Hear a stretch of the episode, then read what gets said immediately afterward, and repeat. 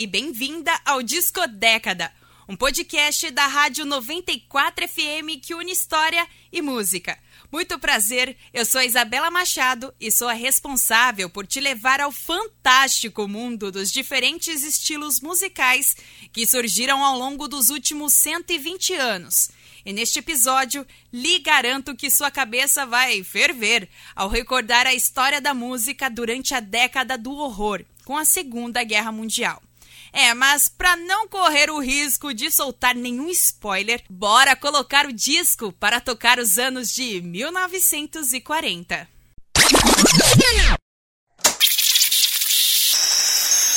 Como eu havia contado nos últimos episódios, o mundo já estava aquecendo para uma Segunda Guerra Mundial.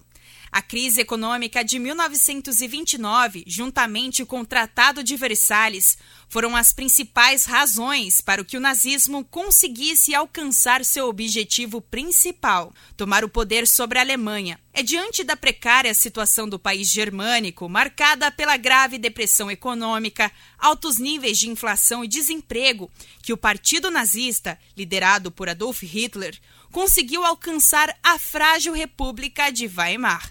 Gerade sieben Mann hoch war, brach sich um aus.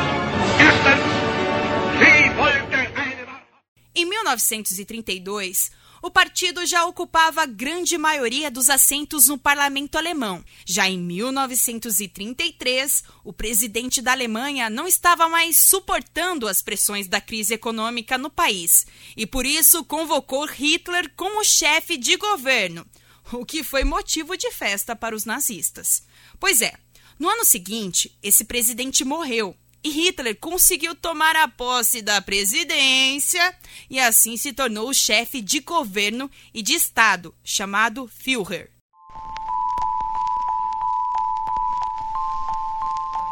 Hitler era um político carismático, hipnótico e dramático se aproveitava da raiva e do sentimento de desamparo do povo alemão. Com seu discurso populista, ele manipulava a população a acreditar que o culpado pelos problemas sociais e econômicos causados à Alemanha era a comunidade judaica. Esse discurso antissemita, racista e capacitista, de modo geral, se fortaleceu através da forte propaganda nazista nas rádios e na imprensa alemã.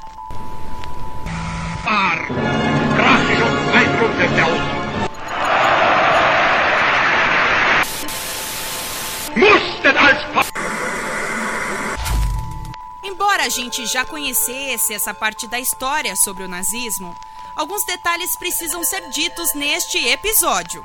O principal deles é de que o Partido Nazista foi fortemente apoiado pela burguesia e pelos setores conservadores da sociedade. Os demais países da Europa acompanhavam o surgimento do nazismo e passavam pano por Hitler, já que eles acreditavam que o socialismo era uma ameaça maior que o nazismo. Além do mais, esses países também temiam a Segunda Guerra Mundial. Esse medo fez com que ninguém freasse o plano expansionista de Hitler de conquistar territórios onde habitavam os povos arianos, a tal raça superior que ele tanto defendia. Para você ter uma noção, o nazismo foi crescendo, se fortalecendo, e o Hitler foi ganhando cada vez mais confiança. E foi somente em 1939, quando Hitler insistiu em invadir a Polônia, que a França e o Reino Unido se viram na obrigação de declarar guerra ao país germânico.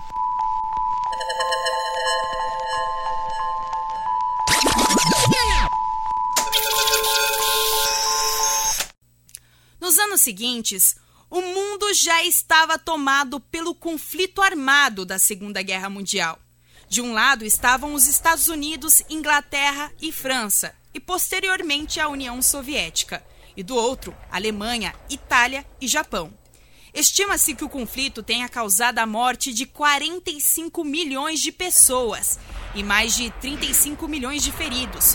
Isso sem contar o Holocausto, que tirou a vida de mais de 6 milhões de pessoas, entre elas judeus, ciganos, homossexuais, deficientes físicos e mentais e opositores políticos. Muitos foram friamente fuzilados e encaminhados aos campos de concentração.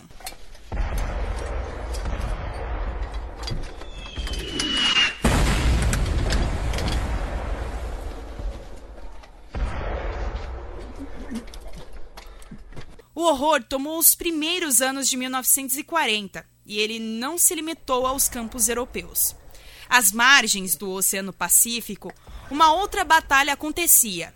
Uma pequena ilha dos Estados Unidos chamada Havaí, onde era localizada a base americana Pearl Harbor, foi atacada pelos japoneses em 7 de dezembro de 1941. Jurando vingança, os Estados Unidos não deixaram barato.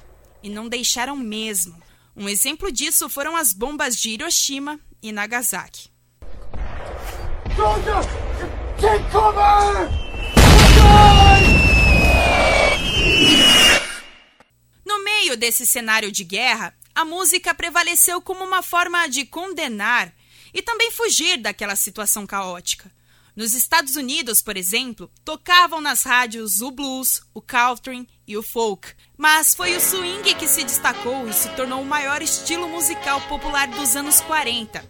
Foi a partir desse estilo, tocado pelas grandes orquestras dos Estados Unidos, que os casais se divertiam dançando juntos, segurando um na mão do outro. Esse tipo de dança derivou o rock and roll, que a gente vai conhecer depois.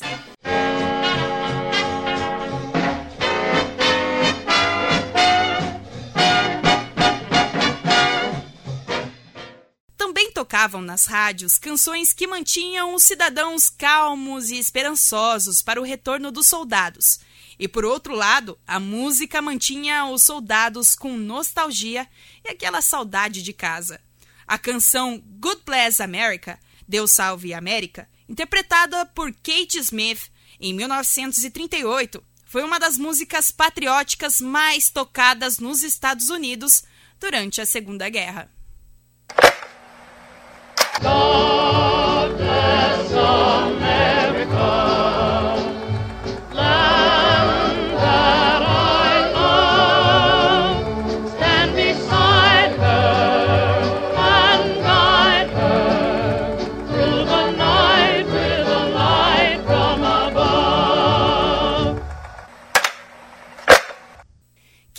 participou da Segunda Guerra Mundial foi o Brasil.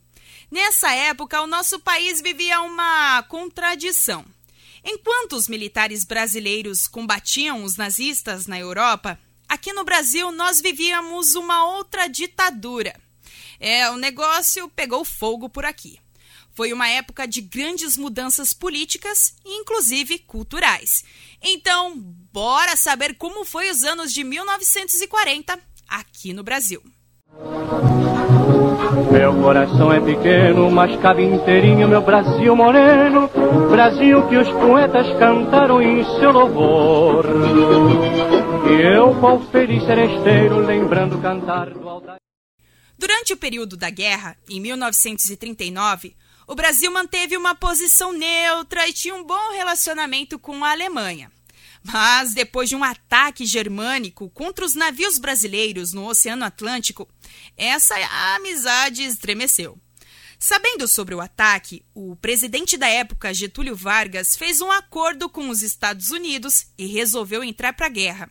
Foi aí que, em 1944, o Brasil enviou à Itália mais de 25 mil militares da FEB, que era a Força Expedicionária Brasileira, e mais centenas de homens de apoio da FAB, a Força Aérea Brasileira. Mas, ao mesmo tempo em que Getúlio Vargas enviava tropas para combater a ditadura nazista, ele mesmo implantou a própria, o Estado Novo, com a justificativa de que o Brasil sofria uma ameaça comunista. Vargas deu o famoso golpe em 1937, fechando o Congresso Nacional. Foi a partir desta época que ele acabou com os partidos políticos e criou mecanismos de controle e censura. Brasil, meu Brasil de Caxias, herói consagrado, patrão de meu povo. Brasil, meu Brasil tão querido, espelhas o mundo com um estado novo. Eu vou cantando feliz estes versos que fiz em teu louvor, que é uma mensagem sincera do teu trovador. Mas, como Vargas não era um cara bobo e nem nada, ele se apoiava nos interesses populares para se manter no poder. Não é à toa que ele se considerava o pai dos trabalhadores brasileiros, e o que tornou isso evidente foi a criação da Consolidação das Leis Trabalhistas, a CLT, durante o Estado Novo. Mas, além do plano popular, Vargas também carregava um plano nacionalista. E para isso, ele contou muito com a ajuda do rádio, do samba e do carnaval. Para se ter uma ideia, um samba da Mangueira foi incluído na edição especial do programa Hora do Brasil, transmitido diretamente para a Alemanha. Ou seja, o que eu tô te contando é que um programa exclusivamente feito para fazer propaganda para o Vargas transmitiu diretamente para os nazistas uma batucada afro-brasileira. Você imagina a reação dos supremacistas? Mas os radialistas brasileiros não pensaram duas vezes antes de pôr. O samba já dominava tudo.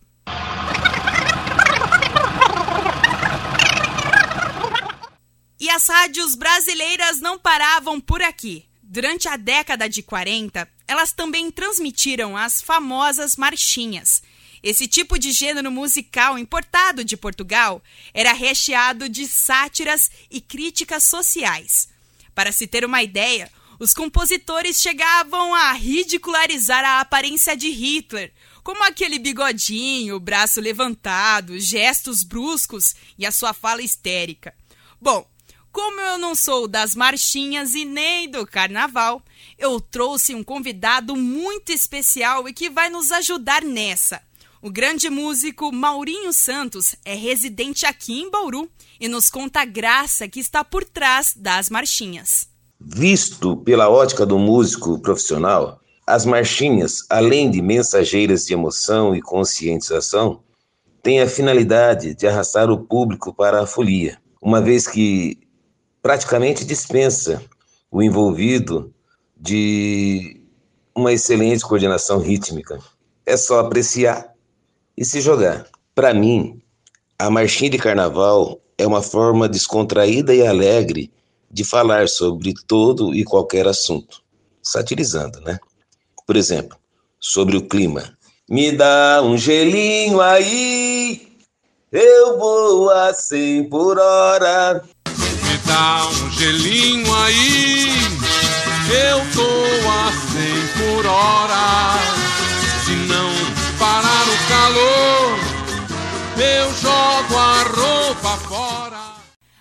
de ser um momento de alegria e distração, o carnaval também foi e é marcado pelo seu conteúdo histórico e pela sua forte presença cultural e religiosa. Durante os anos 40, o carnaval era a festa símbolo do Rio de Janeiro, onde a cidade acompanhava toda a repercussão dos desfiles das grandes escolas e das folias de rua. Mas a festança carnavalesca não só se limitava no território carioca. Aqui em Bauru, o carnaval também era muito influente, inclusive sendo um dos melhores do interior paulista.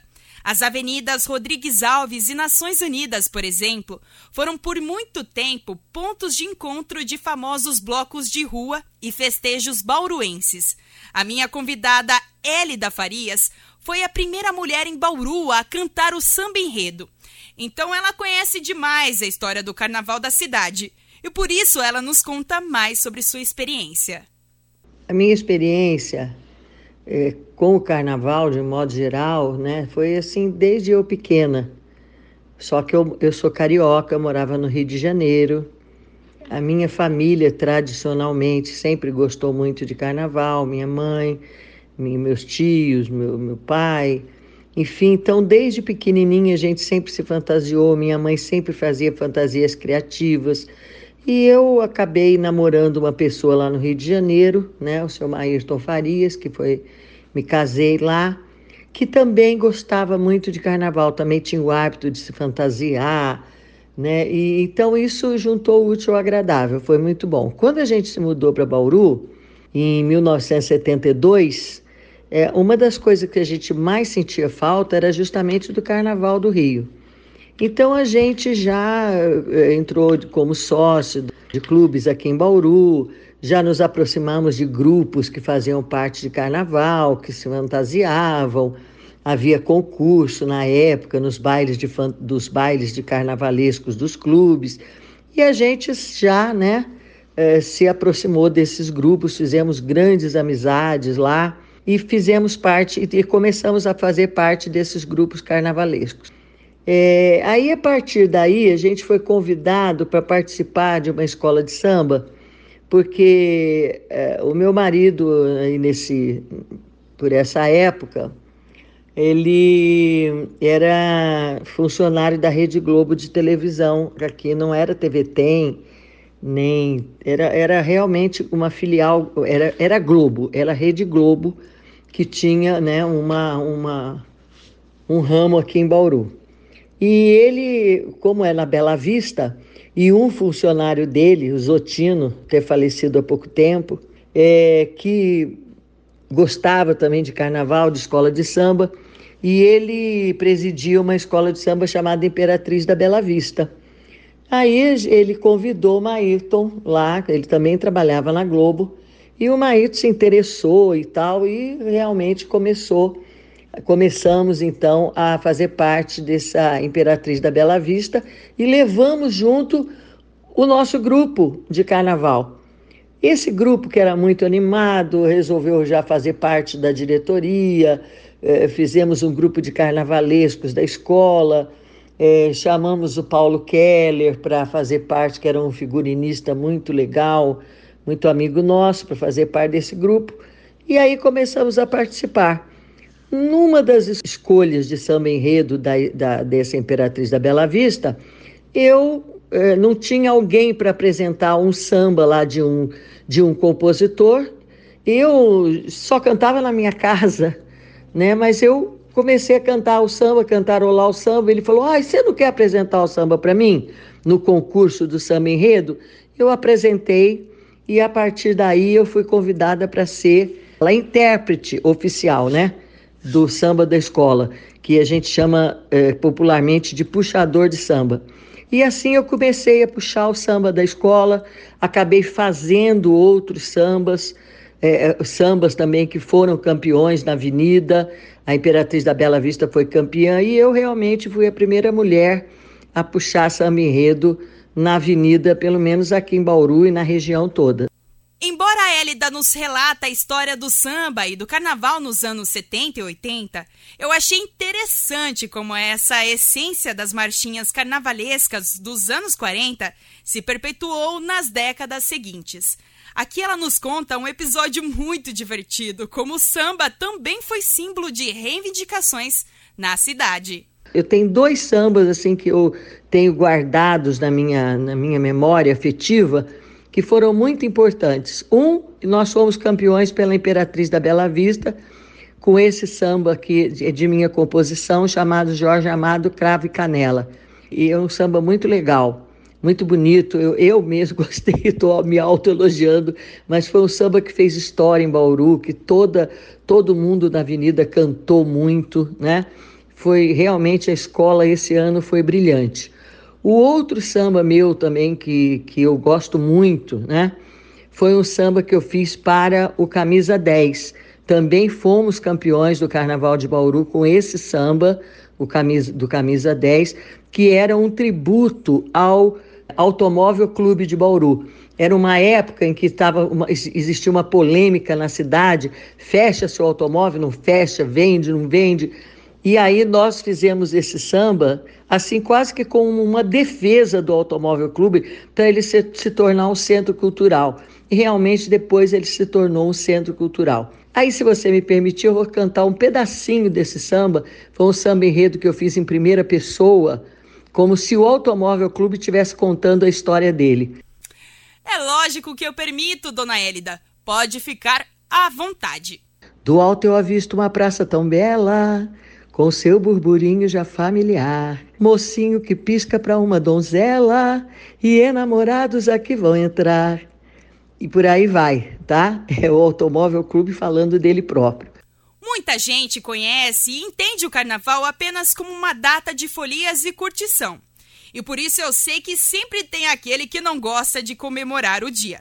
E tá tudo bem, mas não pode ignorar o fato de que o carnaval também é uma festa multicultural de manifestação popular. O sambista Maurinho volta para nos explicar a importância desse tipo de comemoração para a cultura brasileira.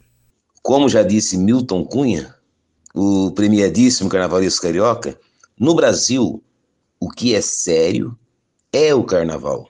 O carnaval é um exemplo de organização social, como eu coloco no meu livro, Bis Muito Além de um Refrão, lançado em 2019. Carnaval é cultura. Carnaval é um teatro a céu aberto, uma ópera ao alcance de todas as classes sociais. É uma oportunidade de se adquirir conhecimento e informação de forma deliciosa, encantadora e magnífica. A filosofia explica a diferença entre a alma do carnavalesco e a do anticarnaval. Segundo Marco Aurélio, a felicidade da sua vida depende da qualidade dos seus pensamentos. E pra gente finalizar este episódio com chave de ouro, bom, eu espero que você esteja ainda comigo. Nesta última parte, vou comentar com você um outro gênero musical que ficou muito conhecido aqui no Brasil durante a década de 40 e se tornou um grande sucesso nos anos seguintes. Talvez você não conheça esse gênero musical pelo nome, mas com certeza você já ouviu ele na maioria das músicas sertanejas, principalmente as mais antigas, como esta aqui. Pinta seus cabelos nos ombros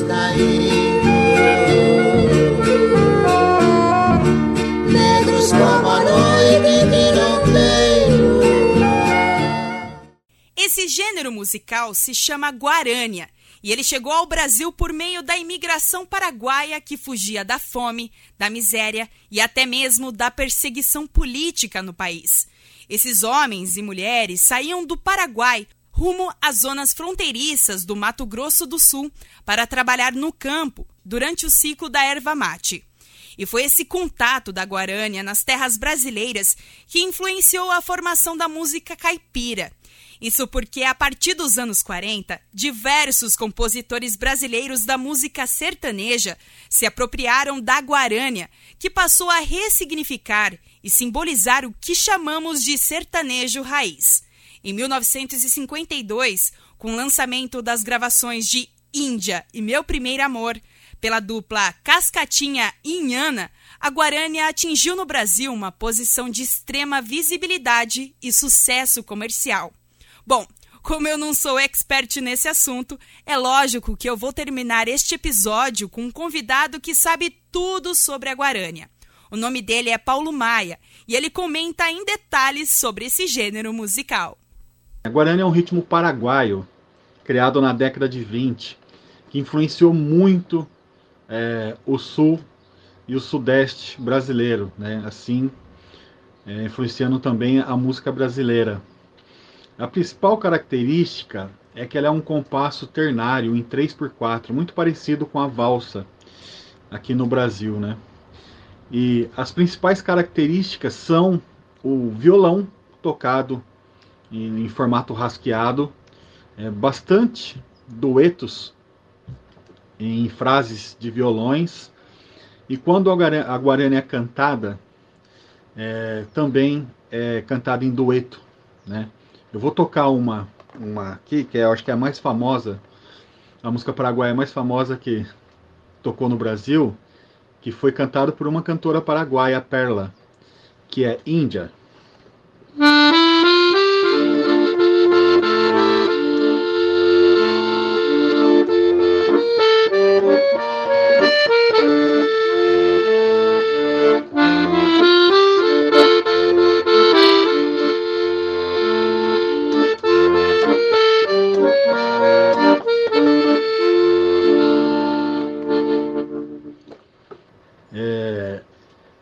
Quem trouxe essa, essa música né, para as rádios brasileiras é, foram as duplas sertanejas. E a mais famosa delas é o Milionário José Rico.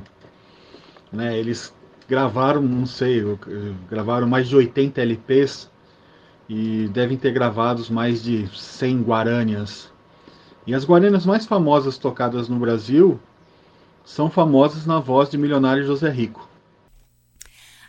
Formada por milionário José Rico se conheceram nos anos de 1970 em São Paulo. Em 1977, a música Estrada da Vida, de autoria de José Rico, se tornou lendária com a venda de mais de 30 milhões de cópias. Eles eram gigantescos, conhecidos inclusive como Gargantas de Ouro. Além do mais, ambos se destacaram no cenário musical raiz, com influências externas, e o uso de harpas, trompetes e acordeon. Eles faziam um verdadeiro espetáculo da música guarânia o músico Paulo Maia toca os clássicos da dupla. Vou tocar algumas músicas aqui que bem famosas no, na voz de Milionário Zé Rico e que são umas que é uma guarânia né, paraguaia.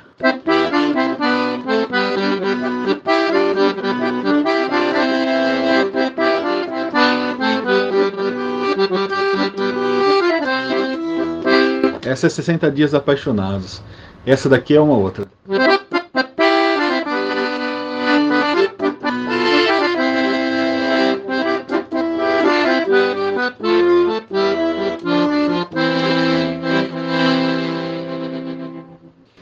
Saudade da Minha Terra, essa segunda música. E tem várias, nossa, o Zé Rico tem várias e várias e várias guarânias bem tocadas e bem gravadas. Quanta coisa aconteceu nos anos 40, né? E mesmo com todos aterrorizados com a Segunda Guerra Mundial, ainda é possível perceber a presença da música durante esses anos. Assim como os Estados Unidos e a Europa dançavam para esquecer todo o caos de todo o conflito, Aqui no Brasil, nós caímos na folia do carnaval e nos romances sertanejos com a Guarânia. Bom, espero que você tenha gostado deste episódio e te aguardo para o próximo disco que tocará os anos de 1950. Até lá!